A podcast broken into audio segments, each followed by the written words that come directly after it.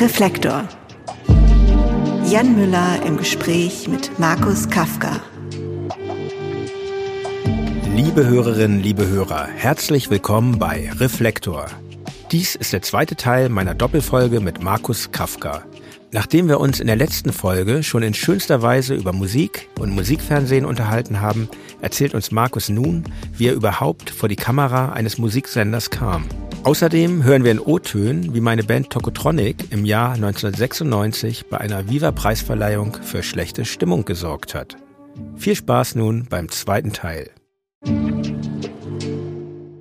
Du warst dann ja ab 95 bei Viva, ne? Mhm. also fast von, von Anfang an. Ähm, wie war das für dich, dort dann eigentlich, das scheint ja so ein bisschen so ein, hat, es hat dich alles dahin getrieben zur Musik äh, und zur redaktionellen Arbeit mit Musik und aber eben auch vor der Kamera zu stehen. Wie war das? Vor die Kamera zu kommen war eigentlich erstmal überhaupt gar kein Plan von mir. Ich, ich fand es ganz cool, äh, im Radio zu moderieren und ich war zu der Zeit dann ja auch ab 1994 äh, festangestellter Redakteur beim Metal Hammer, dem Magazin. Da saß die Redaktion damals in München. Ach, 94 schon. Mhm. Ah, okay. Genau, ich habe 93 habe ich mein Studium beendet. Ich habe in Nürnberg studiert und habe während meines Studiums schon immer so als Freier für Musikzeitungen, Stadtzeitungen und so geschrieben. Und es gab ein Magazin, das hieß Rock Power. Das war so ein so ein Hardrock-Metal-Magazin, für das ich als Freier geschrieben habe. Und die hatten eben so ihren Hauptsitz äh, in London. Ich habe für die deutsche Ausgabe geschrieben natürlich. Und Rock Power hatte dann irgendwann den Plan, so ein Rock Power TV-Show, so ein, so ein begleitendes äh, Magazin im Fernsehen zu machen. Und äh, dann haben die gesagt so, hey, ihr habt doch da diesen äh, Kafka, der äh, hat der sich schon mal überlegt, vor der Kamera das zu erzählen, was er da so schreibt. Und dann habe ich gesagt, nee, habe ich noch nicht. Äh, ja, mach doch mal. Und dann haben wir einen Pilot produziert, der dann auch im, im britischen Fernsehen ausgestrahlt wurde. Das war irgendwann 1992 oder so. Für mich so eine einmalige Geschichte und ich habe dann auch das nicht weiter verfolgt. Und dann hat aber, als Viva an den Start ging, habe ich mir gedacht, ach komm, jetzt schickst du mal dieses alte Tape dahin guck mal mal, was passiert. Und ich habe halt dieses Tape an Christoph Post persönlich geschickt, den ersten Programmdirektor von Viva und habe darauf nie Antwort bekommen. Und dann war ich also beim Metal Hammer und äh, es gab ja schon dieses Metal-Magazin Metaller bei Viva. Das lief auch schon so anderthalb Jahre und dann hatte man sich überlegt, da mal äh, in Sachen Moderatoren so einen neuen Ansatz zu verfolgen. Also nicht so typisch so klischeemäßig Metal, sondern das Ganze so ein bisschen zu öffnen. Und äh, da gab es eben diese Kooperation zwischen Metaller und dem Metal Hammer. Und dann waren so irgendwann mal die, die, die Viva-Leute bei uns in der Redaktion in München und haben gesagt so, hey du, hast du mal Bock, das auszuprobieren, so äh, vor der Kamera? Und dann habe ich gesagt so, ja, keine Ahnung, also ich fühle mich ja eigentlich ganz wohl, aber mach mal halt mal und, und wenn ich es cool finde, super, wenn nicht, dann dann nicht. Und dann fand ich es aber halt vom ersten Moment an, hat mir das total Spaß gemacht und ich fand es auch super praktisch, weil ich halt ein elend lange, langsamer Tipper war und ich fand es toll, dass man jetzt einfach mal so in die Kamera alles sprechen konnte und vorher auch gar nicht aufschreiben musste, sondern. Und das hast du auch frei gemacht. Ja. Mhm. Genau, und da ging das los. Und dann bin ich erstmal so zwei Jahre zwischen München und Köln immer hin und her gependelt, um dann Metaller in Köln oder sonst wo zu produzieren. Man wurde ja auch so quer durch die Weltgeschichte äh, kutschiert und äh, hat da irgendwelche Bands getroffen. Und ab 1998 war ich ja dann fest angestellt mit der täglichen Sendung bei Viva 2. Aber Viva der wann, Viva 2 wurde wann? Äh 97 oder 98 auch direkt. Du warst genau. direkt dorthin dann. Ja, ich, ich bin dann direkt von Viva zu Viva 2 gewechselt. Mhm. Ähm, es gab Viva 2 schon, aber das war eher so die Adult Contemporary Version davon, weil man gedacht hatte, wenn man Viva 1 für junge Leute macht, dann muss man Viva 2 für Leute machen, die ein bisschen älter sind. Ah, Viva, ah ja, ja, ja, ja, das wurde dann so umformatiert. Bevor wir zu Viva 2 kommen, ich habe das ja den euch Hörerinnen und Hörern versprochen, Gehen wir nochmal zurück in die frühe Viva-Geschichte. Du warst dann da ein Jahr in dieser Metal-Sendung hauptsächlich dann, oder? oder, oder? Ja, ich habe dann ähm, auch so ein paar Clipstrecken moderiert, die dann immer nachts liefen. Ja. Ähm, aber genau. Aber du warst damals eigentlich noch nicht so im Tagesprogramm nee. aktiv. Und, und wir waren als Band eigentlich auch wenig dort im Tagesprogramm vertreten und ich habe ja ich habe ja schon äh, gesagt, dass für uns vieles, dass uns vieles ansprach für unsere Arbeit als Band Tokotronic bei Viva weil es irgendwie so oft so unkompliziert war und weil so vieles möglich war. Aber Du weißt es ja, wir sind ja irgendwie eine schwierige Band und äh, zu mir war die nicht schwierig. zu, nein, das hier auch ganz klar festgestellt. Wir hatten echt immer sehr schöne Gespräche wirklich über Mu Musik mit dir vor der Kamera. Das haben wir. Aber genau, damals kannten wir uns noch gar nicht 1996.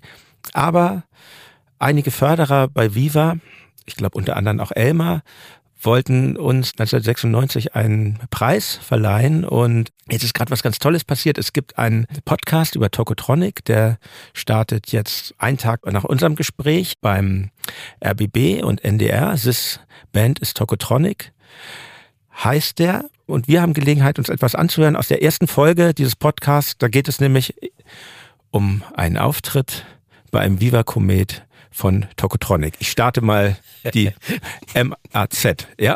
Oh ja. 1996. Wir sind in Köln, wo der Musikfernsehsender Viva den beliebtesten MusikerInnen und Popstars den Medienpreis Komet verleiht. Zum Beispiel diesen ganz neuen Nachwuchspreis. Und wir haben diese Kategorie Jung, Deutsch und, und auf, auf dem Weg, Weg nach, nach, oben, oben genannt. genannt. Tokotronic sind bei der Komet-Preisverleihung im August 96 auch da. Gerade stehen sie noch hinter der Bühne und warten ab, was passiert. Was sie in dem Moment noch nicht wissen, sie stehen kurz vor einem wegweisenden Auftritt in ihrer Bandgeschichte. Ich glaube, wir standen da erstmal so ein bisschen bedröppelt und wussten nicht so richtig, was mit uns anfangen weil, weil man einfach, weil man sich in die Hose macht, wenn man da steht. Wir waren jetzt auch zu dem Zeitpunkt nicht so eine Band, die schon so ganz viele ganz viele Veranstaltungen dieser Art hinter sich gebracht hatten. Also die Leute waren jetzt nicht wegen uns da. Wir hatten große Lust, da einfach nicht hinzugehen, so. Und aber irgendwie hat uns das dann, kam uns das so feige vor. Laudatorin ist Sabrina Sedlur. Damals als Schwester S die erfolgreichste deutsche Rapperin. Sie öffnet den Umschlag. Und der Gewinner ist Togotronic. Und man sah schlecht durch die Scheinwerfer und man hörte auch alles gar nicht so richtig. Ich glaube, das war so ein recht schlauchiger Raum. Vorne waren so Teenager angekarrt. Ich glaube, Jan äh, ist nach vorne, etwa so einen äh, Schritt nach vorne getreten. Ich glaube, durchaus nervös. Also, ja, wir fühlen uns ja sehr geehrt durch diesen Preis, aber andererseits, dieser Name, jung, deutsch und auf dem Weg nach oben, das hat eigentlich nichts mit uns zu tun, denke ich, mit unserer Musik und mit uns als Band auch nicht. Deshalb wollen wir den leider nicht haben. Daraufhin wurden wir krass ausgebucht. Gratulation Ihr wollt den Preis nicht, oder wie? Ich bin nicht stolz darauf, jung zu sein. Ich bin nicht stolz darauf, deutsch zu sein. Und auf dem Weg nach oben, naja, schön und gut. Vielleicht können wir es euch nächstes Jahr recht machen. Dankeschön, das war ein sehr äh, Danke, Schwester S. Ja, soweit dieser kleine Ausschnitt. Ähm, ein Stück Fernsehgeschichte. Ich habe das jetzt wirklich auch im Zuge des Podcasts das erste Mal wirklich gehört, weil äh, damals wurde ja Fernsehen auch noch linear ausgestrahlt und ähm, Hast du den Auftritt nie gesehen im Nachhinein? Nee, ich habe den nie gesehen, nein. Ach, das ist ja ein Ding. Ja. Und warst du da vor Ort an dem Tag eigentlich? Bestimmt, oder? Äh, nee, ich war nicht vor Ort, aber ich habe die Sendung live im Fernsehen gesehen. Ah, okay. Was ich mich bis heute frage, ist, ähm, inwiefern die Aktion spontan war von euch an welchem Punkt habt ihr euch gedacht, dass ihr diesen Preis nicht annehmt? Oder gab es im Vorfeld schon Gespräche, die äh, so darauf abgezielt haben, dass man da zwar hingeht und äh, dann aber so sehr bestimmt diesen Preis auch mit der Begründung ablehnt?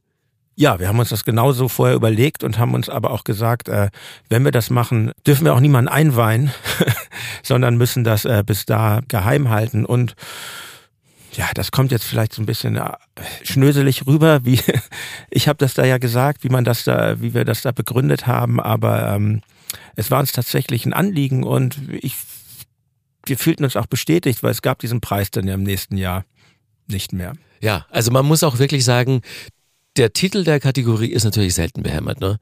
Da, also so, so ein Preis, jung deutsch und auf dem Weg nach oben, ähm, will man ja erstmal nicht gewinnen. Steht ja auch auf dem Preis wahrscheinlich drauf, kann man sich ja nicht ankicken. Aber ähm, der, der Plan von Viva war ja schon so, deutschen Nachwuchs zu fördern. Das, das war ja an ganz vielen Stellen im Programm, selbst im Tagesprogramm so. Und deswegen hat man diese Kategorie mit diesem Titel ins Leben gerufen. Man hätte sie auf jeden Fall anders nennen müssen. Und diesen Konflikt, der daraus erwachsen ist, also der ist ja dann wirklich so hinter den Kulissen erst so richtig groß geworden, weil der, der sich am meisten dafür eingesetzt hat, dass ihr diesen Preis gewinnt, war eben Elmar Gieglinger. Ich weiß, ja. Mhm. Und äh, da waren ja auch noch andere deutlich bekanntere, kommerziellere Leute als ihr nominiert. Und wie, wie du sagst, so die, die Leute, die da im Publikum waren, die kannten euch wahrscheinlich gar nicht so wirklich und die haben euch dann auch ausgebuht, weil ihr diesen Preis nicht äh, angenommen habt. Daran übrigens, daran haben, wir, daran haben wir überhaupt nicht gedacht. Man ist ja als junger Mensch, man hat ja auch so einen gewissen Größenwahn, so, ne? Dass uns da keiner kennt und dass die uns richtig blöd finden. Dann haben wir gar nicht gedacht. So, man ist ja so, man denkt, das ist unsere Haltung hier, so ein blöder Name, Zumutung. Äh, und ähm, äh, mit diesem Gegenwind, so, den haben wir tatsächlich, tatsächlich erst auf der Bühne ähm, wahrgenommen, dass das natürlich völlig logisch ist, dass das kommt. Ja, ja, ich persönlich war da hin und her gerissen, weil, äh, wie vorhin erwähnt, die Redaktion von Viva, äh, zu der ja auch Elmar gehörte, die war ja komplett durchsetzt von, von Specs-Leuten und Leuten mit richtig gutem Musikgeschmack ja. und so. Und die haben sich alle dafür eingesetzt, dass eine vernünftige Band diesen Preis gewinnt. Das sind aber natürlich auch so Leute, die sehr darauf bedacht sind, so kredibil zu sein und, und eben nicht so diesen Indie-Gedanken zu verraten und so. Und deswegen konnten, glaube ich, viele auch so eure Entscheidung nachvollziehen. Man wusste zumindest, wo es herkommt, weil es ja auch eine ähnliche Geisteshaltung ist von den Leuten äh, in der Redaktion und auch von mir. Andererseits war es bei auch bei mir und, und vielen eben, die euch diesen Preis gerne geben wollten, so, dass man sich gedacht hat, so, oh Mann, also so, so, so eine Mischung aus, das war jetzt undankbar von euch. ja, natürlich. Äh, und, und also undankbar auf der einen Seite, aber auch ganz nachvollziehbar und ganz lässig auf der anderen Seite. Also ihr habt so mhm. wirklich, ihr habt da wirklich so unseren eigenen Ansatz sehr, sehr gut äh, auf den Punkt gebracht. Also das war für euch ja, ihr wart wahrscheinlich auch hin und her gerissen, ob ihr da vielleicht überhaupt hingeht oder ob ihr die Nominierung schon genau, gar nicht also annehmt. Wir, wir, genau, genau. Da, da, dazwischen waren wir hin und her gerissen, aber wir dachten, wir wollen irgendwie Verantwortung wahrnehmen und ähm, man muss ja dazu sagen, es ging ja, es ging ja in, in dieser Zeit los, diese für mich nicht verständliche aus meinem politischen Standpunkt heraus Renationalisierung von, mhm. von Popmusik und Viva stand natürlich auch so ein bisschen dafür. Aber im Wesentlichen ging es uns, glaube ich, immer um unsere eigene Würde, wie ich auch vorhin schon sagte, weshalb wir nicht zu so einer Sendung wie Stefan Raab gegangen sind. Und, mhm. und dieser Preis, so nett der gemeint war, der hat vielleicht so ein bisschen vergessen, wie du es sagst, will man so einen Preis irgendwie im Proberaum stehen haben mit so einem schrägen Titel, so, so würde ich es mal heute sagen. So. Ja. Ähm, ja, aber wir müssen das auch gar nicht weiter ausführen, denn es äh, ist ja wirklich dieser kleine Moment in der Viva-Geschichte ist ja wirklich nur ein kleiner äh, Moment und aber wirklich ein äh, sehr, sehr, sehr äh, signifikanter Moment, weil das war äh, einer der ganz, ganz wenigen, ich sage jetzt mal in Anführungszeichen, Skandale, die es überhaupt beim Komet und bei Viva-Veranstaltungen gab und über die über die Situation, über die Begebenheit, da wurde auch lange, lange gesprochen und das taucht auch immer noch in irgendwelchen Viva-Rückblicken auf. Genau, da, ich muss mal einwerfen, so wir waren, was wir halt super fanden, waren solche Shows wie der Brit Award und so und da war, da ist ja ständig sowas passiert. Ja, so, ne? das ist richtig. Dagegen war es und na, wir wollten eben auch nicht jetzt irgendwie wir wollten eben nicht so krawallig auftreten, deshalb ist das so eine sehr, zumindest ist eine sehr eigenständige äh, Art äh, also, uns da jetzt vielleicht erstmal so komplett losgelöst. Es war natürlich auch echt ein geiler PR-Stand, ne? Also der für euch sich vielleicht im ersten Moment nicht so angefühlt hat, aber ich glaube, die Leute von eurer Plattenfirma, allen voran Carol Rautenkranz, dürfte sich gefreut haben über die Presse, die er da bekommen hat. Später dann ja. Also wir haben wirklich wir haben nicht so viel Verständnis ähm, zunächst äh, von unserer Plattenfirma gehabt dafür natürlich so. Ne? Ist aber vielleicht auch so ein bisschen die deutsche Mentalität, so dass so das rebellische äh, einen anderen Stellenwert hat als in, in, in anderen Ländern so. Würde, Ist so, ja. würde ich denken. Ja. Aber lass uns über deine Zeit bei, bei Viva und dann eben bei Viva 2 auch reden. Du bist dann 1998 ähm, von Viva zu Viva 2 gewechselt, wie du vorhin schon andeutetest. Inwieweit hat sich dann dein Arbeiten im Musikfernsehen verändert? Weil das war ja dann nochmal ein ganz anderer Sender, wo du wahrscheinlich nochmal ein anderes Standing entwickeln konntest. Ja, das, das war dann auch der Sender, bei dem ich das Gefühl hatte, so den, den hätte ich mir selber nicht besser bauen können. Also das, ich habe mich da sofort wie ein Fisch im Wasser gefühlt. Ich hatte eine tägliche Sendung, in der ich äh, fast ausnahmslos äh, die Musik spielen durfte, die mir selbst gefallen hat. Ich durfte die Bands interviewen, die ich toll fand. Das war ja so der, der, der ganze Anstrich des Senders. Also ich habe 24 Stunden täglich konnte man Viva 2 gucken und es kam nahezu kein einziges beschissenes Video. Und äh, wie der Sender aufgemacht war, eben nicht so als altersmäßige Ergänzung zu Viva, sondern als ähm, musikalische Alternative. Weil der, der Plan war ja, MTV in die Zange zu nehmen und äh, die Marktführerschaft zu erringen. Und äh, das konnte man eben nicht dadurch erreichen, dass man möglichst viel altersmäßig abdeckt, sondern dass man MTV auch von der Coolness-Seite her angreift. So das war ja immer so, MTV war halt cool. Die haben Sachen bewusst nicht gespielt. Die hatten diese ganzen coolen Moderatoren und dann Genresendungen und so. Und das war eigentlich so der Grund, warum Viva 2 in der Form überhaupt dann an den Start gebracht wurde, dass man MTV auch von da eben in die Zangen nehmen wollte. Und äh, so kam es dann, dass ein Sender ins Leben gerufen wurde, bei dem Sachen wie äh, Maus on Mars oder krasser deutscher Hip-Hop oder deutscher Indie auf hoher Tagesrotation war. Das war vorher eigentlich überhaupt nicht denkbar. Ne, dann kamen ja so schnell Leute wie Rocco Klein noch dazu und Charlotte Roche und wie sie alle heißen. Und dann hatten wir halt sehr schnell so diesen, diesen Sender, von dem erstmal gar keiner dachte, dass sowas überhaupt möglich ist. Und das wurde ja sehr, sehr schnell sehr Kult, sagt man ja immer. Ja, ja, würde ich schon sagen. Es war für uns auch toll. Wir konnten dann eben auch äh, ins Tagesprogramm gelangen, was uns vorher bei bei was bei, bei Viva und auch bei MTV sowieso äh, schwierig war. Das ist bestimmt richtig. Mir kann man es ja nie so ganz recht machen, weil weil es gab auch Bands, die ich da dann sehr äh, penetrant fand. So, ich erinnere mich gerade so an die Bloodhound Gang, so eine Band. Ich dachte, die sind vielleicht für ja. den Sender Viva 2 extra gegründet worden. Und es kam so, sowas rein, das ist jetzt äh, meine Empfindsamkeit wieder so ein komische sexistische Untertöne. Ich erinnere mich an Nils Ruf und seine Sendung Kamikaze, aber ja, das sind wahrscheinlich Sachen, die dann auch so zu diesem Image des wilden jungen Senders gehörten. Ja, genau. Also das, das war schon gezielte Provokation, Polarisierung. Ja, genau. Wir hatten natürlich auch diese ganzen total Testosteron gesteuerten Ami New Battle Bands hier, Limp Bizkit, Korn und Papa Roach und wie sie alle heißen, hatten wir auch im Programm. Not my cup of tea. Ja. Aber ähm, das war für uns die einzige, ich sag mal, kommerzielle Säule, um, um dieses Programm so ein bisschen massentauglicher zu machen. Ja, ich verstehe das. Ich bin ja nicht in den Nöten eines Programmmachers. Ich bin äh, der Snob, der dann. das war wirklich. Auch da gab es ja die Musik AG bei Viva 2 und das ja. waren krasse Diskussionen immer, ob wir jetzt schon wieder die nächste Single von Korn aus dem Album auf Rotation nehmen oder ob es jetzt auch langsam mal gut ist. Und äh, klar, da gab es auch Leute, die so ganz, ganz in die Specs sozialisiert waren. Und dann gab es eben so die Rock-Fraktion, die auch eben so eher bei, bei Rock am Ring Spaß hat und, und äh, anderen größeren Rockfestivals. Und da haben wir halt versucht, das so ein bisschen unter einen Hut zu bringen. Plus noch Elektronik, plus noch äh, kredibilen Hip-Hop.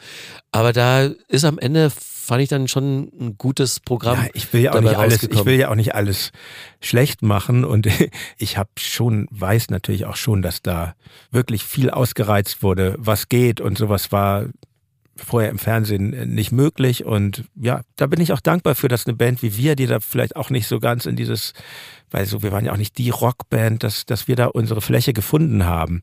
Aber du bist ja nicht so weit gegangen wie deine Kollegin Charlotte Roche, du hast ja nicht äh, das Viva 2 Logo in den Arm tätowieren lassen, oder? Oder? Nee, nein. Äh, nee. Du bist, ähm, sondern du bist ähm, dann im Jahr 2000 von Viva zu MTV gewechselt. Wie kam das? Es war Anfang 2000 schon abzusehen, dass es Viva 2 in der Form nicht mehr lange geben würde, weil die Quoten halt nicht gestimmt haben. Und es war auch kein Geld mehr da und äh, Viva 2 war halt defizitär und äh, zu der Zeit äh, ist ja Viva dann auch an die Börse gegangen. Und um das gut an der Börse zu platzieren, kann man den Aktionären nicht sagen, dass man hier noch so einen defizitären Zweitsender mitschleppt. Also es war klar, der, der muss bald entweder profitabel gemacht werden, dadurch, dass er kommerzieller gemacht wird oder komplett eingestellt werden. Und das führte dann dazu, Elmar hat dann ein Angebot bekommen von MTV um MTV, das damals so schwer in der Krise war, ein total unausgegorenes Programm hatte, Ende der 90er und, und auch äh, die Marktführerschaft in Deutschland an Viva verloren hatte um MTV eben wieder auf Kurs zu bringen. Und zwar mit dem Spirit, mit dem er auch äh, Viva 2 erfolgreich gemacht hat anfangs. Also wieder cooler äh, zu werden und, und äh, ein Profil äh, zu geben, eine Haltung zu geben, Leute vor die Kamera zu stellen, die auch Ecken und Kanten haben. Das war der Auftrag, den Elmar anfangs bei Viva 2 hatte und das war auch der Auftrag, äh, den man ihm bei MTV anfangs gegeben hat. Und dann hat Elmar halt geguckt, so okay, mit welchen Leuten will ich das machen? Und die, die er naturgemäß als erstes gefragt hat, waren die von Viva 2, mit denen er das schon mal gemacht hatte.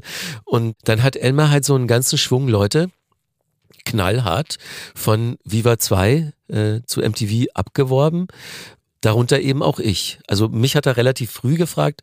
Elmar ist im Januar 2000 zu MTV gegangen und hat äh, so Leute wie mich oder, oder auch äh, Christian Ullmann, Charlotte Roche schon sehr früh gefragt, ob sie mitkommen wollen. Viele Leute aus der Redaktion auch. Und viele sind auch mitgegangen und ich habe dann eben gewechselt im Juni 2000 bin ich dann zu MTV nach München und habe da dann auch schon relativ bald ein Format äh, so wieder in, ins, ins Leben gerufen, das es zu der Zeit gar nicht gab, nämlich die MTV News. Und dann kannte wirklich dein Gesicht. Jeder, der sich irgendwie äh, für jüngere Musik interessiert hat in das, Deutschland. Ne? Das war schon irgendwie ganz, ganz deutlich spürbar auch für mich Next Level, weil Viva 2 war schon so ein Underground-Sender und klar, tägliche Sendung, aber man konnte Viva 2 auch äh, gar nicht überall in Deutschland im Kabel empfangen. Und MTV war halt so eine Brand auch noch damals, die nochmal so eine ganz andere Strahlkraft hatte. Und die MTV News als Format, ich meine Steve Blame und dann auch Kurt Loader in den USA, das waren so große Vorbilder von Ach, mir. Steve Blame, den habe ich ja ganz vergessen. Der, ja. hatte so, der hatte so einen schönen Blick, fand ich. So ein, ja. Steve Blame, legendär. Und also als ich so MTV äh, UK geguckt habe, da war Steve Blame und auch Ray Cokes, das waren so meine großen Helden. Und dann von Elmar das Angebot zu bekommen, dieses Format wieder zu beleben und dann so in diese, in diese Fußstapfen, diese großen zu treten, das war halt wirklich eine sehr, sehr reizvolle Herausforderung.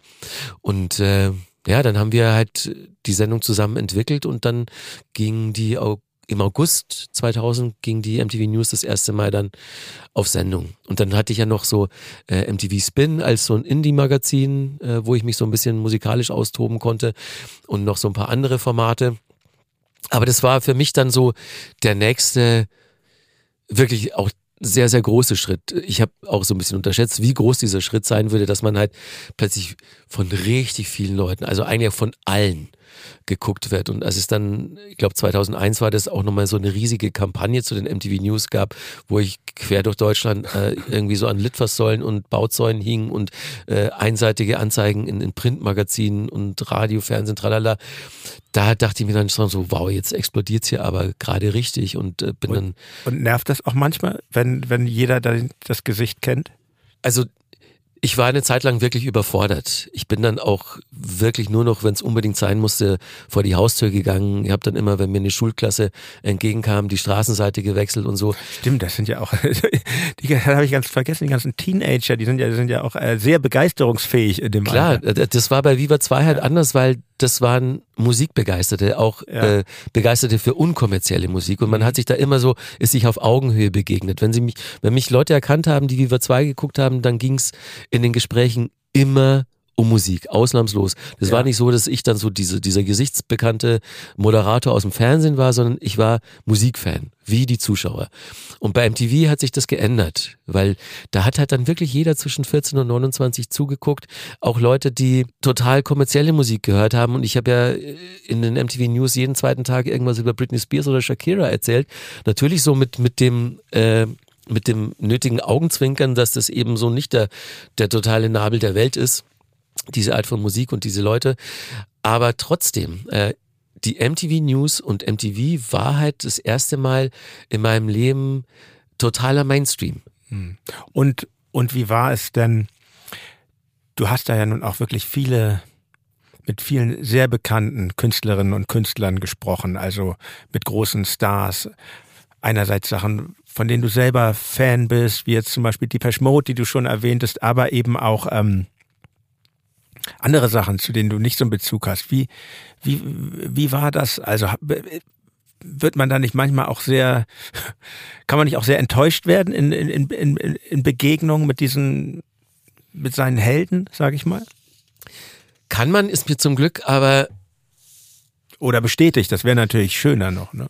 Eh, Es war eher Bestätigung. Also das erste Mal so Leute zu treffen wie eben Depeche Mode oder auch Robert Smith von The Cure oder Nick Cave.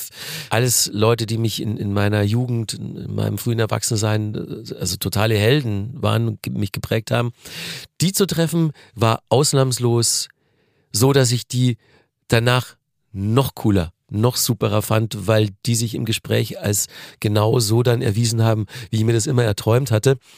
Und selbst die Leute, deren Musik für mich so der Satan war, die zu treffen, war dann auch irgendwie toll, weil man, weil so mein, mein Ansatz in Interviews war ja eigentlich immer der, so den Menschen hinter der Musik kennenzulernen und so ein normales Gespräch zu führen.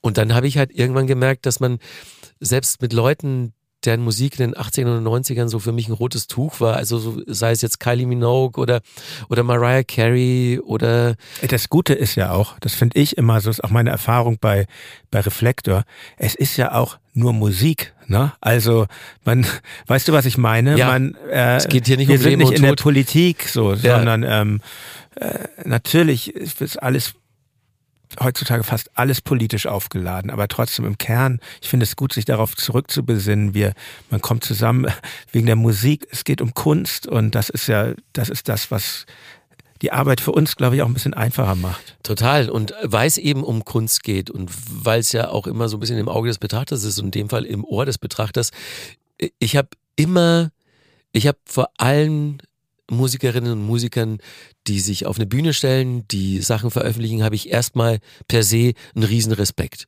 vor dieser Leistung. Und wenn es dann auch nicht mein persönlicher Geschmack ist, ist dieser Respekt immer Grundlage äh, in meinen Interviews. Und wenn mich die Musik nicht so sehr interessiert, ich bin halt extrem neugierig, was, was Menschen betrifft, wie die ticken. Und da ist es für mich dann auch hochspannend, wie eine Person wie Madonna oder Kylie Minogue, was die für Ansätze ihre eigene Musik betreffend. Magst du nicht die Musik von Kylie Minogue?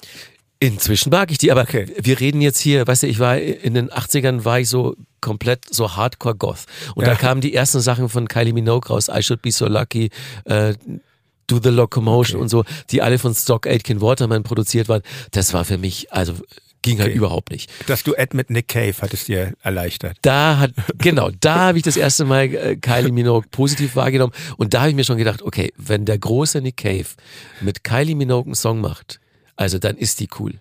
Und dann habe ich die 2001, glaube ich, das erste Mal getroffen und das, dieses Interview mit ihr ist bis, zählt bis heute zu meinen Highlights. Also, weil die so unfassbar cool und lustig war. Also so, ich habe ja schon vorher alles äh, gelesen, was Nick Cave über sie gesagt hat und das konnte ich nur äh, komplett bestätigen. Also wirklich eine der coolsten Frauen, coolsten Menschen, die ich jemals getroffen habe.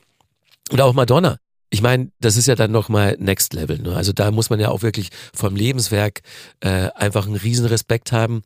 Aber ich war jetzt in den 80ern auch nicht unbedingt Madonna-Fan mit Like a Prayer und Like a Virgin und so. Hat mich alles nicht interessiert. Sie als Person schon, klar. Aber die dann zu treffen und mit ihr über Musik zu reden, so auch viel über elektronische Musik und äh, ich habe mit Madonna bestimmt fünf Minuten, zehn Minuten über Krautrock und Kraftwerk gesprochen, weil die da so total firm war auch. Ja. Und das waren alles so positive Überraschungen, dass, also wirklich, das, ich kann vielleicht drei Interviews dir nennen, die nicht so gelaufen sind. Komm, jetzt mal hier für die Hörerinnen und Hörer von Reflektor. Eine, Also die, eine, eine schreckliche Person in der Popbranche. Nein, nicht schrecklich, ein, schreck, ein, ein schreckliches Interview. Also die, die größte Enttäuschung, weil ich auch die Musik von denen sehr gern mochte damals und auch dachte, es wären coole Typen, war mein erstes Interview mit Blur. Ah, interessant. Ja, hätte ich nie gedacht, aber die, die hatten da so gerade ihre ganz, ganz krasse Koksphase. Und dann waren die da ähm, bei Viva 2, haben da auch ein Konzert gespielt im Sender und waren eben danach, davor bei mir zum Interview. Und die waren von Anfang an auf Krawall gebürstet. Und die, die waren alle vier da und haben dann permanent so Insider-Witzchen gemacht, haben mich so wirklich total an, angeblödelt. Hier meine Frisur und meine Klamotten. Also so ganz, ganz Das enttäuscht mich ja jetzt. ja, richtig blöd. Und äh, ich habe dann aber auch schon gemerkt, dass die ganz gut unterwegs waren und äh, habe dann so nach Verminderte Schuldfähigkeit können wir ihnen zuschreiben, oder? wohlwollend könnte man das so sagen. Vollrauschtatbestand. Ja, voll Koks-Tatbestand. Und Koks macht ja Menschen nicht zu netteren Menschen. Ähm, Wohl wahr. äh, und man hat auch wirklich gemerkt, woher der Winter weht. Und dann habe ich so nach zehn Minuten gesagt, so, ey Jungs, äh, wir können es auch echt bleiben lassen, weil so, so bringt es überhaupt nichts. Macht mir überhaupt keinen Spaß, ihr seid scheiße. Und dann äh, hat der Manager die kurz auf die Seite genommen und, und hat denen so ein bisschen ins Gewissen geredet. Und danach ging's dann. Und drei Jahre später äh, habe ich Damon Albarn dann mal getroffen. Ich glaube, das war sogar schon, als die erste Gorillas-Platte dann rauskam. Und habe den interviewt und habe erstmal gar nichts gesagt. Und äh, dann hat er am Ende des Gesprächs gesagt, äh, du bist Markus, ne? Ähm, ich weiß noch, wer du bist und ich möchte mich jetzt in aller Form nochmal für dieses beschissene Interview damals Oh, ein äh, Happy. End. Ich ja. liebe es. Ja, ich auch. Also weil, weil ich Damon Albarn, alles, was der macht, den Typ und so und Blur auch immer und die Gorillas und alle seine anderen Projekte, finde ich wa- Wahnsinn. Und äh, dann hat er sich von sich aus entschuldigt und hat gemeint, das war scheiße damals und wir waren damals äh, waren einfach beschissen unterwegs und das wollte er mir schon immer wieder mal sagen, weil er auch äh, zwischenzeitlich verfolgt hat, was ich so mache und, und da hat er gemeint, da hat es wirklich den ganz Falschen getroffen und tut ihm wahnsinnig leid. Ach, das ist so schön, dass das so ausgeht. Ja. Im Jahr 2004 wird Viva von Viacom gekauft. Ein Konzern, zu dem auch MTV gehörte. Ich weiß noch, dass mich das damals schon überrascht hat, dass diese beiden Konkurrenten nun miteinander fusionieren, also MTV und Viva. Ähm, andererseits äh, war das auch eine Zeit, in dieser Zeit nur eine weitere Absurdität nach all den Fusionen in der Musikbranche. Es war, die Digitalisierung hatte begonnen, die Krise in der Musikbranche hatte begonnen. Ähm, war diese Fusion vielleicht auch schon der Beginn des langsamen Sterbens des Musikfernsehens? Kurz war es nochmal wahrscheinlich der richtige Schritt, den man damals gehen konnte, weil es gab ja zeitweise vier Musiksender, die man in Deutschland empfangen konnte. Es gab Viva 1 und Viva 2, später Viva Plus, dann gab es MTV und MTV 2, was dann später MTV 2 Pop hieß und so. Also es war ein viel zu großes Angebot für am Ende dann viel zu wenig ZuschauerInnen. Und äh, da musste man also handeln. Und Viva war zu der Zeit nicht mehr Marktführer. Also MTV hatte Viva inzwischen. Weil du ja jetzt da warst. ja, also so, weil also MTV hatte ja damals den großen Vorteil, sich äh, aus dem Network sehr, sehr gute Shows zu holen. Also ne, so Programme wie, wie Osborns oder Jackass, die ja damals als Formate durchaus. Das war, das, das muss man sagen, es lief ja immer weniger Musik dann plötzlich. Das war ja auch so das Überraschende. Ähm, auf MTV irgendwann, weiß nicht, habe ich mich mit Freunden unterhalten. Ach nee, bei MTV läuft ja gar keine Musik mehr. Ich so, wie? Aber es heißt doch MTV, aber dann. Ja, ja das, das stimmt schon. Also diese Programme, die hatten ja durchaus noch alle einen Musikbezug. Ja, also so. ja das ist wahr. Und dafür gibt's viele Erklärungen. Also so die wichtigste, nachvollziehbarste ist vielleicht die, dass ab dem Zeitpunkt, als Musikfernsehen Quoten gemessen wurde, also so richtig in der GfK, hat man halt gesehen, dass es A, nicht so viele Zuschauer sind, wie man immer dachte, und B, dass die Verweildauer der Zuschauer, wenn ein Musikvideo läuft, natürlich sehr gering ist, weil da kommt ein Musikvideo, gucken sie drei Minuten, dann kommt das nächste, es gefällt ihnen nicht, sie seppen weg Ja. und, und werden deswegen gar nicht gemessen. Es geht ja um diese Viertelstunden Reichweiten und diese Longform-Formate, wie man sie ja damals nannte, also Osborns Dismissed, äh, Mhm. Jackass, die garantierten eine längere Verweildauer und damit auch eine höhere Quote.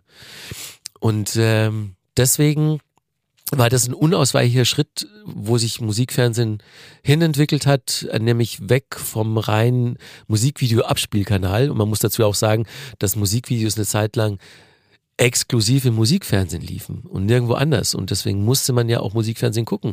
Es ging auch schon so langsam los mit dem Internet. Genau, Das stimmt. Genau. Ja. Und dann konnte man mehr und mehr mit, mit immer höheren Bandbreiten Musikvideos bei YouTube gucken. Also die natürliche Heimat des Musikvideos hat sich ähm, zunehmend ins Internet verlagert. Und deswegen hat sich das Programm so entwickelt, wie sich es dann entwickelt hat. Und äh, diese Longforms kamen dann. Jedenfalls, genau um darauf zurückzukommen, MTV war dann Marktführer, auch dank dieser Programme. Und dann gab es eben diese Fusion, weil man gesagt hat, okay, also man braucht schon gar keine vier Sender mehr und man braucht auch gar nicht mehr zwei Sender, die eine fast identische Programmausrichtung haben, nämlich eine sehr, sehr kommerzielle, sondern Viacom kauft jetzt Viva und positioniert die Sender wieder komplementär. Also Viva, jung, weiblich, super kommerziell, MTV, cool, eher männlich, ein bisschen älter und eben nicht so kommerziell. Und das hat sich wirklich innerhalb sehr, sehr kurzer Zeit schon bezahlbar äh, gemacht, dass eben Viva dann sehr schnell wieder Marktführer wurde. Das war auch genau der Plan mit einem kommerziellen Programm und MTV cool sein konnte. Und äh, das waren dann wirklich so, was, was äh, Zuschauerquoten betrifft, waren das die erfolgreichsten Jahre aller Zeiten im, im Musikfernsehen, weil das eben funktioniert hat. Aber ich verstehe äh, komplett deine Frage, ob das nicht schon der Anfang vom Ende des Musikfernsehens war. Ja, rein, was äh, die Zeit betrifft, war es das, aber das hatte jetzt nicht ursächlich mit dieser Fusion zu tun, sondern diese Fusion kam ja auch nur zustande, weil die Zeiten sich geändert hatten und es einfach keinen Raum mehr für vier Musiksender gab. Und dann ja auch irgendwann gar keinen mehr für zwei. Ja, da ging es dann so langsam bergab. Spätestens dann so ab 2,6, 2,7. Ja, du hast dann im Jahr 2008 bei MTV aufgehört. Ich muss übrigens, wenn ich an den Niedergang des Musikfernsehens denke, immer an einen Song denken. Der hat gar nichts damit zu tun, aber der Titel ist so treffend. Er ist von der mit mir befreundeten Band Herrenmagazin. Der Song heißt Der langsame Tod eines sehr großen Tieres. Aber du hast dich beruflich weiter erfreulicherweise weiter mit Musik und Fernsehen befasst. 2009 bis 2013 hast du bei Kabel 1 äh, in der Sendung Number One Rockband-Porträts gemacht und seit 2015 bist du bei Deluxe Musik tätig. 2015 bis 20 mit der Sendung Kafka Deluxe und seit 2020 mit der Sendung Update Deluxe. Ähm, wie verhält sich dieses Musikfernsehen, was du jetzt machst, zum Musikfernsehen von Viva und MTV? Also Deluxe Music ist schon ganz klassisches Musikfernsehen. Da stehe ich und moderiere Videos an. Ja. Und äh, die Ausrichtung ist schon relativ kommerziell, also schon äh, chartbasiert, aber auch ähm, viel mit, mit Newcomern, denen wir ein Forum geben. Und da kann ich im Prinzip das machen, was ich schon immer gemacht habe. Und Deluxe Music ist natürlich auf, aufgrund der Entwicklung, die das Musikfernsehen genommen hat, äh, ein Stückchen kleiner gedacht als MTV und Viva. Es gibt halt überhaupt nur zwei moderierte Formate, aber im Rest der Zeit laufen rund um die Uhr Musikvideos und dafür gibt's auf jeden Fall auch noch ein Publikum. Und ähm, man, man merkt auch so, dass wenn man bei Deluxe Music Leute auf eine hohe Rotation nimmt, dass es sich schon bemerkbar macht, dann auch an den Streaming- und Verkaufszahlen. Also Musikfernsehen hat natürlich längst nicht mehr so den Einfluss wie früher, aber ich finde es schön, dass es Musikfernsehen immer noch in, in einer Form gibt. Und das Lustige ist, dass ich die Sendungen in Berlin in der Stralauer Allee aufzeichne und zwar in genau dem Studio, in dem damals die MTV News produziert wurden, teilweise noch mit demselben Personal. Also der Praktikant von damals ist jetzt der Regisseur von heute. Und das ist für mich dann immer so eine lustige kleine Zeitreise, so wenn dann an der Kamera auch jemand steht, der bei den MTV News schon Kamera gemacht hat und das ist dann wirklich so diese ganz große Unkraut vergeht nicht Party. Jedes Mal, ja, wenn ich da schön. Aufzeichnung habe. Es ist, es ist wirklich sehr, sehr schön und mich freut es halt, dass ich so im Großen und Ganzen mich seit über 30 Jahren, also eigentlich sind es mal überlegen. Meine erste Radiosendung hatte ich mit 18, jetzt bin ich 56. Also es sind fast schon 40 Jahre, die ich ähm, Musikjournalist sein darf und ohne Unterbrechung eigentlich seitdem über Musik reden darf. Das kennst du ja. Man macht sein, sozusagen sein Hobby zum Beruf, wie es immer so geflügelt heißt. Das hat mein Papa mal gesagt zu mir. Als ich ihm eröffnet habe, ich würde gerne Musikjournalist werden, hat er zu mir gemeint, im breitesten, seinem breitesten Bayerisch, Gebur, das ist doch kein Beruf, das ist doch ein Hobby. Und, und ich, ich muss sagen, ja, recht hat er. Also, und das ist ja das größte Geschenk eigentlich. Ja, auf jeden Fall. Also das finde ich auch. Diese Dankbarkeit, ähm, das so lange machen zu können. Und man kann ja bei dir auch sagen, mit einem Anspruch machen zu können. Ich finde, das ist ja immer das Schwierigste, was ich auch vorhin meinte, so mit der Würde, dass man eben doch versucht, das so zu machen. Und so habe ich dich immer wahrgenommen, dass es eben irgendwie auch ja nicht so doof ist, sondern irgendwie den Leuten auch was mitgibt. Das ist äh, eine schöne Sache, finde ich. Es gibt ja seit 2017 tatsächlich äh, MTV jetzt wieder unverschlüsselt. Mhm. Ich bin nicht so fernsehaffin, aber das habe ich äh, habe ich tatsächlich jetzt mal gegoogelt und ja. ähm, und ich habe mir dann den Spaß gemacht, mal MTV bei mir in den Browser einzugeben und zu gucken, was läuft denn da eigentlich? Wie ist denn das? Und tatsächlich, als ich das machte, es lief ein Musikvideo, Miley Cyrus mhm. und ähm, dachte dachte ja schön schön und gut, aber irgendwie irgendwie dann ja auch sinnlos und ähm, weil ich kann ja einen Klick weiter bei YouTube äh, genau das gucken, was mich wirklich interessiert. Aber ich kam dann zu der Frage, ja, was ist eigentlich, was ist das eigentlich heute mit Musikvideos? Es werden ja immer noch Musikvideos produziert, mhm. auch ohne dass Musikfernsehen noch so einen hohen Stellenwert hat. Welche Rolle spielen Musikvideos deiner Meinung nach heute? Also Musikvideos hatten so als YouTube dann so richtig verbreitet war und als Musikfernsehen mehr oder weniger verschwunden war, also so 2009, 2010, 2011, hatten Musikvideos so eine richtige Delle. Äh, künstlerisch und, und es gab einfach auch nicht mehr so viele, weil äh, viele Künstler in Plattenfirmen gesagt haben, wieso sollen wir noch ein Musikvideo produzieren? Läuft doch eh nirgendwo. Und äh, das dann bei YouTube zu finden, dafür müssen wir jetzt keine 200.000 Euro ausgeben.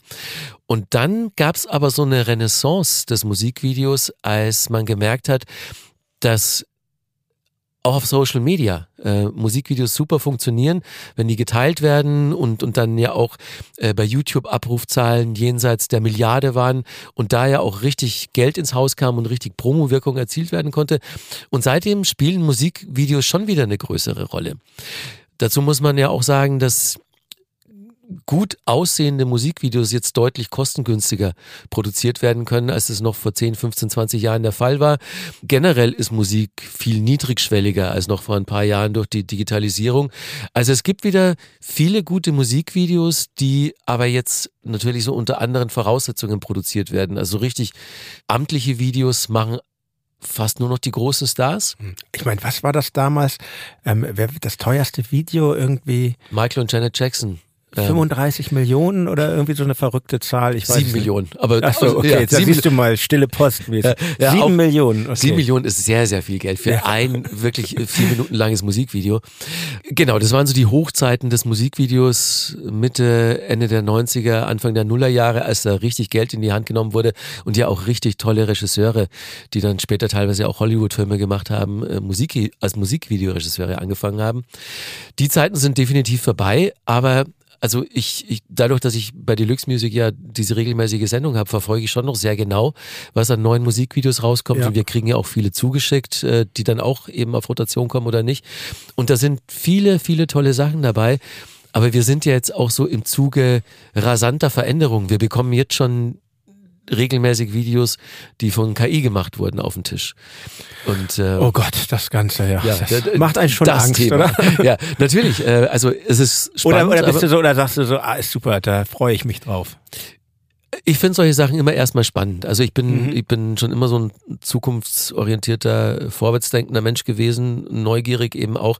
Und äh, bei KI ist es das erste Mal so, dass es mir auch wirklich wie dir so ein bisschen Angst macht. Mhm. Nicht nur, weil ich die Gesamtgemengelage nicht einschätzen kann, sondern weil ich auch ganz klar sehe, dass mein Job einer der ersten ist, der dem die, die KI an den Kragen geht. Also ich habe jetzt auch schon versucht, die KI mit meinen Moderationen zu füttern und die KI Moderation für mich schreiben zu lassen, mit denen ich überhaupt noch nicht zufrieden bin, weil die KI nicht in, imstande ist, meine Persona und meine Zwischentöne entsprechend rüberzubringen. Aber das ist nur eine Frage der Zeit, so wie rasant die Entwicklung da vonstatten geht. Also so unsere Autorinnen und Autoren, äh, also alle Leute, mit denen ich da in, in der Richtung zusammenarbeite, denen ist jetzt schon Angst und Bange, wie lange sie ihren Job noch machen können. Und genau, Musikvideos macht jetzt auch die KI, die sehen auch immer besser aus. Ja. Da muss man jetzt auch mal gucken, wie da die Entwicklungen vonstatten gehen, ob wir, wenn ich jetzt nächstes Jahr um diese Zeit zu dir in den Podcast kommen würde, ob wir da überhaupt noch über alle Dinge, über die wir heute gesprochen haben, noch reden können oder ob die schon längst der Vergangenheit angehören. Das ist, also du siehst eine, ein sehr rasantes Tempo, würdest du prognostizieren. Ja. Mhm. Ja, also man, man kann ja da jetzt schon zugucken. Wann haben wir das erste Mal über ChatGPT gesprochen und wie ist jetzt der Stand der Dinge? Also es ist ja. unfassbar. Beobachte ich natürlich sehr genau und ich versuche da irgendwie Schritt zu halten, weil am jetzigen Punkt meines Lebens den Kopf in den Sand zu stecken und zu sagen, da komme ich nicht mehr mit, das wäre, glaube ich, fatal. Äh, davon mhm. abgesehen bin ich, wie gesagt, auch viel zu wissbegierig, was das, was technologische Entwicklungen betrifft. Aber so nehme ich dich auch nicht wahr. Aber genau, jetzt mal trotzdem die gemeine Frage an, an uns beide.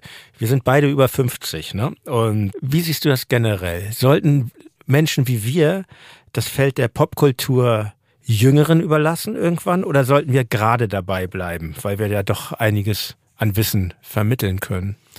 Ich habe weder in die eine noch in die andere Richtung für mich jemals einen Masterplan entworfen. Ich gehe da, höre da rein auf mein Bauchgefühl. Und solange ich ansatzweise das Gefühl habe, dass mir jemand zuhört bei dem, was ich erzähle und merke, dass es für Menschen da draußen immer noch eine gewisse Relevanz hat und ich bis heute nicht gehört habe, was will der Boomer da? Was will der alte Sack da? Was will der mir überhaupt erzählen?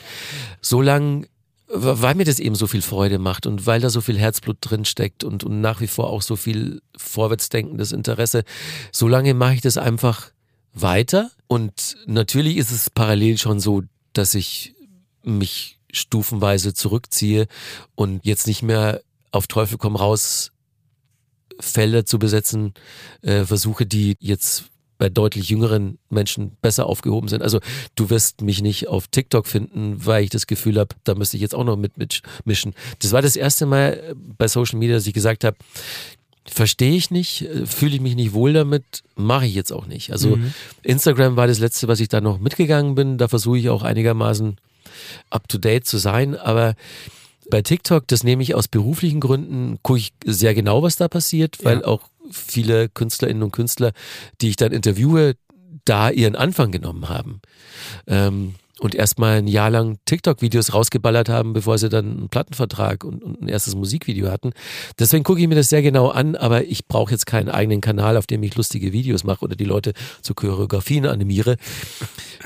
Das würde auch nicht würde nicht zu mir passen. nee, das, das würde wirklich nicht zu mir passen. Aber weißt du, was ich als allerletztes möchte, ist, dass ich so als, als hier schlecht gealterter Kulturpessimist rüberkommen, dem irgendwann dann doch mal rausrutscht, dass früher alles besser war. Und das ist ein Satz, den man bis heute von mir nicht gehört hat. Und ich bin mir auch ziemlich sicher, dass man den Zeitlebens nicht von mir hören wird, weil ich einfach, ich, ich trage so auch so gar nichts Nostalgisches in mir. Also ich, ich, ich war nie auf einem Abi-Treffen, ich war nie auf einer 80er, 90er und die besten Hits von heute Party oder Vergleichbares, sondern ich habe halt immer so gelebt, dass, also meine Denke war so, morgen ist noch geiler als gestern. Und, und deswegen, also. Das ist, das ist schön gesagt. Auch wenn es ein jetzt zur Zeit, wo wir diese Aufzeichnung hier machen, echt schon schwerfallen kann, diese, also angesichts der Weltlage, in der wir sind, diese, diese Haltung zu bewahren. Total, aber ähm, gerade dann.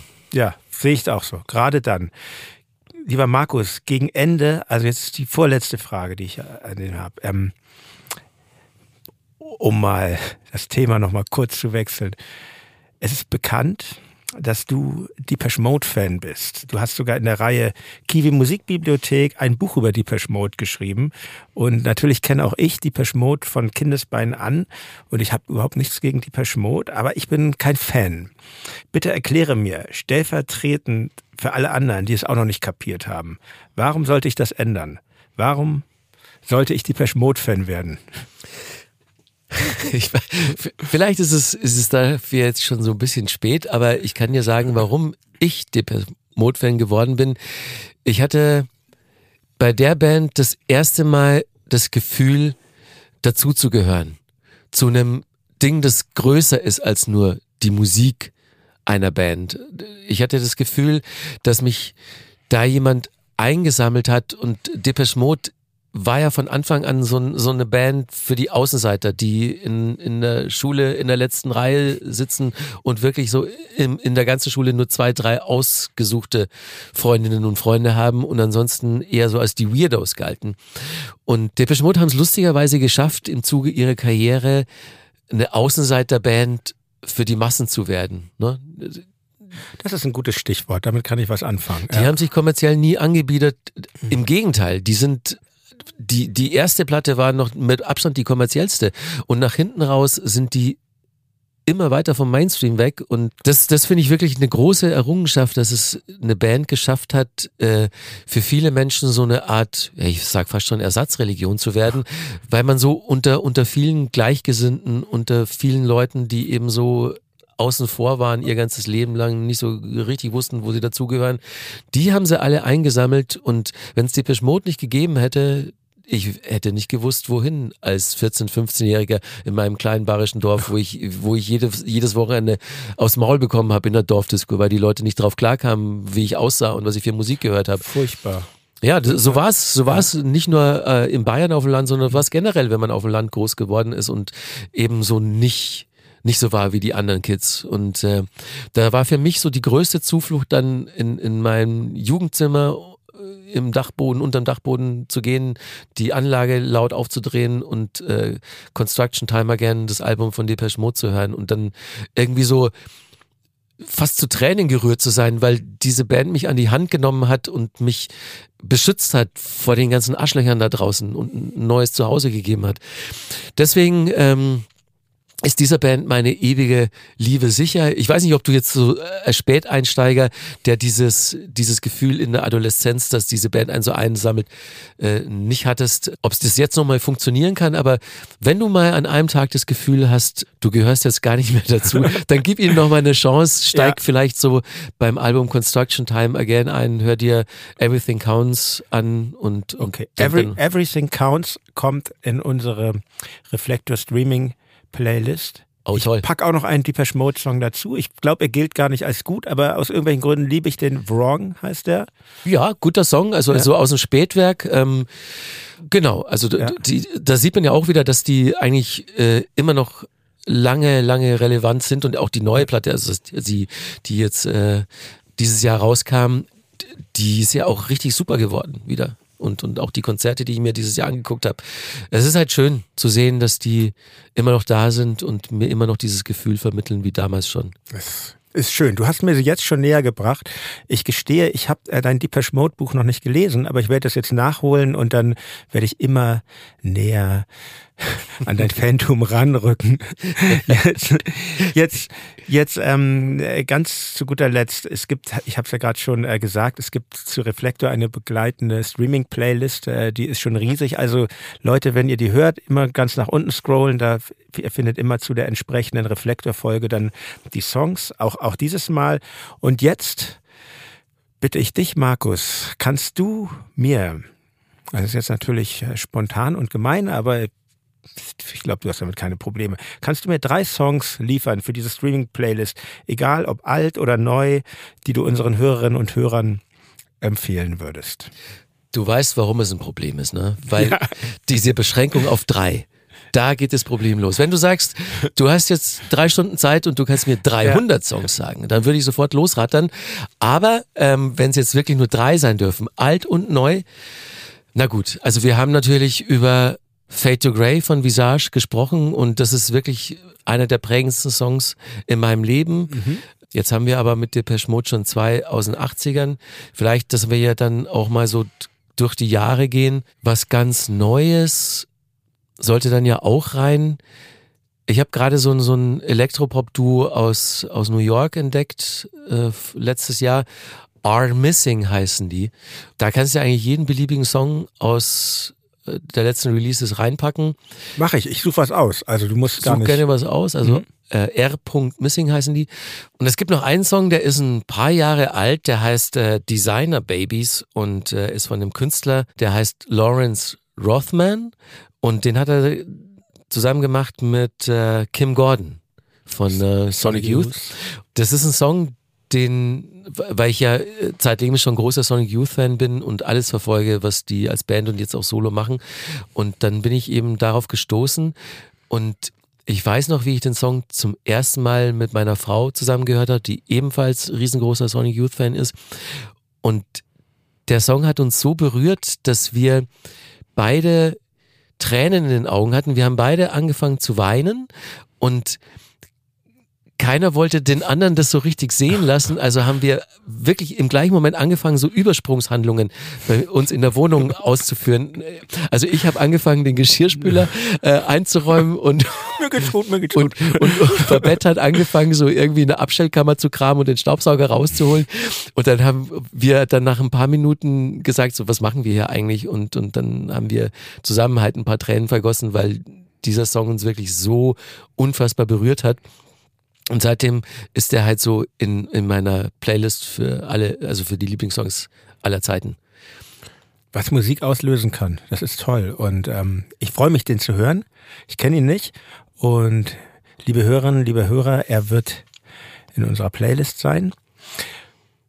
Ja, Markus, vielen, vielen Dank für deine Zeit. Es war schön, mal andersrum.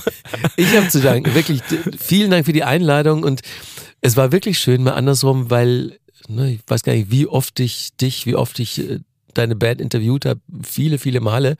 Und jetzt mal war es ja nicht so komplett andersrum. So, es war halt, also ich habe mich total drauf gefreut auf, auf dieses Gespräch und ich gehe da jetzt auch immer ganz beseelt raus, weil kaum was in meinem Leben mir so viel Freude macht, wie über Musik zu reden. Von daher, danke. Ja. Vielen Dank. Ebenso. Und ich wünsche dir viel Erfolg für dein Buch. Liebe Hörerinnen, liebe Hörer, noch nie habt ihr 528 Seiten so schnell weggelesen. Ich empfehle euch das. Im Ullstein Verlag kommt jetzt raus. Und dir, Markus, wünsche ich, dass dein Leben noch möglichst lange mit Musik verbunden bleibt. Mach so weiter. Vielen Dank. Genau das wünsche ich dir auch, lieber Jan. Und das Tolle ist ja, dass wir uns in dem Zuge regelmäßig über den Weg laufen. Genau. Freue ich mich jedes Mal. Ja, das war mein Gespräch mit Markus Kafka. Ich hoffe, ihr hattet mit dieser Zeitreise genauso viel Freude wie wir. Die Daten der Lesetour von Markus findet ihr übrigens in den Show Notes. Nächsten Freitag gibt es hier eine neue Folge von Club Select. Dort könnt ihr einen Ausschnitt meines Gesprächs mit Kolja von der Antilopen Gang hören. Wir reden über Comics, Punk, Rap und Rock. Und wenn ihr jetzt schon ein sehr schönes Club Reflektor Gespräch hören möchtet, dann geht auf steadyhq.com. Dort findet ihr noch bis Anfang November ohne Paywall mein Gespräch mit Carsten Hellberg von den Ostzonen Suppenwürfel machen Krebs. Das ist ein tiefer Tauchgang in das Hamburg der 90er Jahre. Den Link zum Club Reflektor, meinen exklusiven und wundervollen Mitgliederbereich, findet ihr auch in den Show Notes. Und wenn ihr Mitglied im Club Reflektor werdet, dann ist euch meine immerwährende Dankbarkeit gewiss. Und es lohnt sich. Gebt aufeinander Acht und gebt dem Hass keine Chance. Euer Jan Müller.